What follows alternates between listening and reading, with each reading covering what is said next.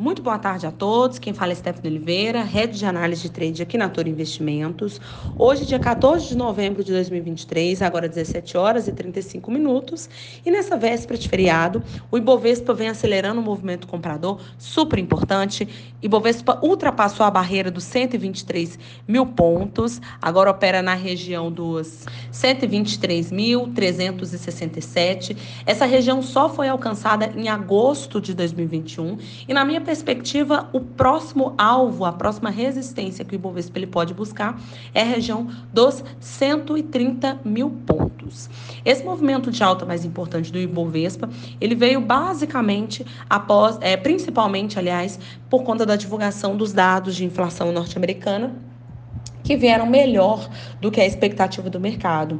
E eu acredito que essa divulgação, esse cenário inflacionário desacelerando, isso trouxe pressão para baixo dos rendimentos dos títulos norte-americanos. O T10, que é o, o rendimento do título de 10 anos, ele caiu mais de 4% ao longo do dia. Agora ele cai precisamente 4,27% e, sem dúvida, trouxe pressão também para o nosso DI, o DI ele cai agora 2,23% e apresenta queda em todas as suas vértices.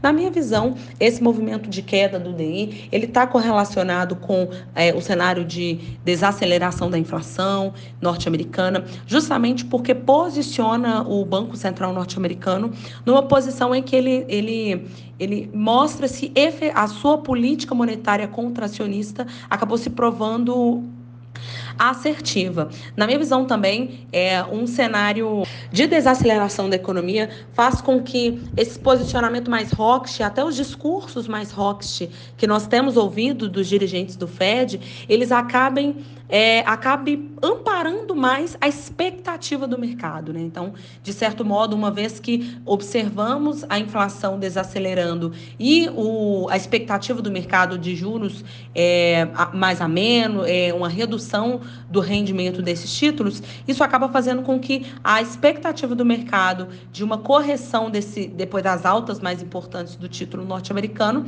acabe se confirmando, né, se amparando.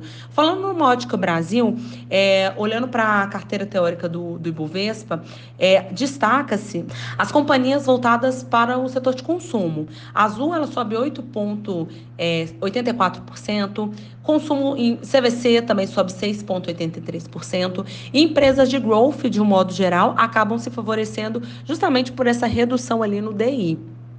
Chama a minha atenção o movimento da ponta oposta. A gente vê, por exemplo, o SUSB 3 é a maior queda do dia, cai 2,31. E na minha perspectiva, esse movimento de queda, principalmente das companhias que operam dolarizada, que têm exposição à, divisa norte-americana, elas acabam cedendo justamente por conta da queda do dólar. O dólar futuro da, da série Z23, com vencimento agora, agora em dezembro, chegou a cair entre a máxima e mínima, 44 pontos. Agora ele cai 0,94%.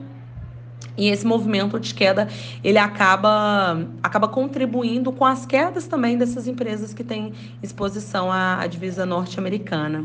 As negociações elas ainda não encerraram, é por conta do horário estendido agora é, da B3. É, as ações do mercado à vista, elas é, encerram a sua negociação agora às 18 horas, mas esse é o, o cenário que já se desenha, Ibovespa para cima, dólar para baixo. É, na minha visão, a, na quarta-feira nós teremos dados importantes que dão visão principalmente do lado de produção, da produção norte-americana, do lado da oferta. Também teremos alguns discursos importantes de alguns dirigentes do Fed. É, e, e, na, e na minha perspectiva, se o, o cenário continuar com essa, com essa mesma vértice, com esse movimento, é, mais voltado para um aquecimento da produção e redução de preço, é possível que o Ibovespa, na quinta-feira, ele, ele opere já reagindo ao que aconteceu na quarta, né? Os dados divulgados na quarta-feira. Então, É, vamos monitorar quais serão esses dados divulgados na quarta, porque é possível que a quinta-feira ela, ela continue com esse movimento comprador se a gente seguir nessa linha de aquecimento de produção, redução na oferta, porque isso pode trazer é, ainda mais pressão para baixo dos títulos norte-americanos, do DI e, consequentemente, bolsa para cima e dólar para baixo. Esses são os principais cenários do dia. Desejo a todos uma ótima tarde e até a próxima.